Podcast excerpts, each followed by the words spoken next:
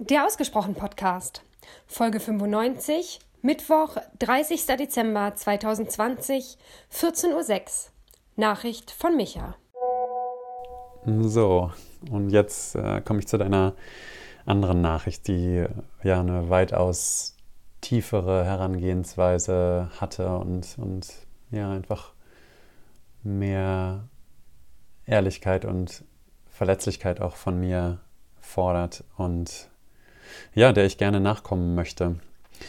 Du hast gefragt, wie es mir jetzt eigentlich gerade geht. Und auf die Frage kann ich sagen, mir geht es super gut. Ähm, ich bin zwar gerade in Quarantäne, freiwilliger Basis, nicht nur wegen des Lockdowns, sondern auch ähm, nach meinen Eltern, die ich besucht habe, ähm, freiwillig ja, zurückgezogen, was mir aber sehr leicht fällt, weil die Tage zwischen den Jahren immer für mich sehr nachdenklich sind und sehr ereignislos im Sinne von tun, aber ereignisreich im Sinne von reflektieren.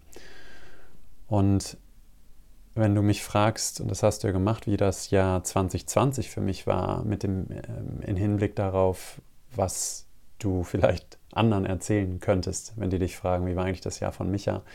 Ja, wir haben das ja erstens noch gar nicht so richtig zusammengefasst und zweitens ähm, ja, habe ich mich tatsächlich auch zurückgehalten mit einigen Themen, weil ich A, bis zur Folge 100 warten wollte, um alle zu belohnen, die treu und ausdauernd genug waren, so lange durchzuhalten und auf einer seriöseren Note B aus Respekt zu meiner Frau ähm, auch damit gewartet habe, öffentlich über bestimmte Teile meines Lebens zu sprechen. Und zwar ähm, es äh, haben sich meine Frau und ich Anfang des Jahres nach fast 20 Jahren Beziehung getrennt und das war nicht nur die schwierigste Entscheidung meines Lebens, sondern äh, es hat natürlich auch meines und sicherlich auch ihr Leben und das der Kinder auf den Kopf gestellt. Und es sind seither wahnsinnig viele Dinge geschehen und ich lerne mich fast jeden Tag neu kennen, gehe Dinge mutiger und mit mehr Verantwortungsgefühl an, bin einerseits aber auch immer noch traurig über vieles und gleichzeitig auch voller Vorfreude auf all das Neue und Unentdeckte, was da noch vor mir liegen mag.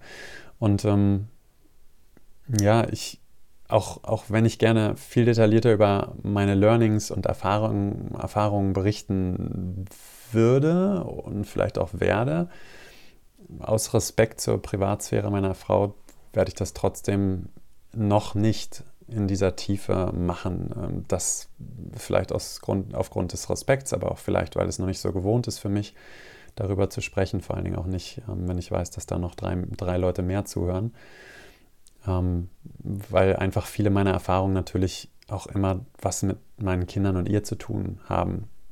Was ich aber total gerne machen kann und auch möchte, ist wirklich offen auch über andere Beziehungskonzepte zu sprechen, über Familie, über Freundschaft ähm, oder generell auch über das mich sehr stark beschäftigende Thema Verbundenheit. Denn klar, auch wenn ich, ähm, wenn sich eine Familie neu aufstellt, heißt das ja nicht, dass mein Leben dann stillsteht und nicht mehr besprochen werden kann in, in tieferen Ebenen oder auf, auf ja, mehr, mehr Ehrlichkeit beruhend. Aber ja, auch für mich braucht es erstmal eine Zeit der, der Umgewöhnung, des mich neu aufstellens, orientierens und mutigen nach vorne gehens. Und auch wenn die magische 100 natürlich nicht das Maß der Dinge war und ist, fühlt sich für mich so ein Jahreswechsel doch auch recht passend an, jetzt mal ein paar neue Gebiete zu bespielen und zu besprechen, die wir natürlich auch maßgeblich durch mich bedingt in den letzten Folgen eher oberflächlicher behandelt haben. Und ja, von daher danke ich dir da für deine Ehrlichkeit und ähm, auch für deine Geduld, dass du ja mit mir so lange ausgeharrt hast, was vielleicht dein Gefühl betrifft, ähm, mich manchmal noch zurückzuhalten oder ähm, mich auch nicht so zu zeigen oder gezeigt zu haben, wie ich das machen könnte und du das vielleicht aus anderen Situationen schon gewohnt bist von mir. Und ähm, ja, das ist für mich einfach auch eine, eine Sache der Verletzlichkeit zu wissen, dass ich ja, ne, so eine Sache wie eine Ehe beispielsweise, da ist auch immer das Gefühl dabei, gescheitert zu sein. und, und es nicht so hinbekommen zu haben, ähm, wie das mal geplant gewesen ist, ne? oder wie ich gedacht habe, dass ich ähm, ja, so, eine, so eine Art Beziehung oder so ein, so ein Beziehungskonzept auch durchleben kann. Und ähm, beispielsweise meine Eltern, die haben, glaube ich, nächstes Jahr 45-jähriges Bestehen.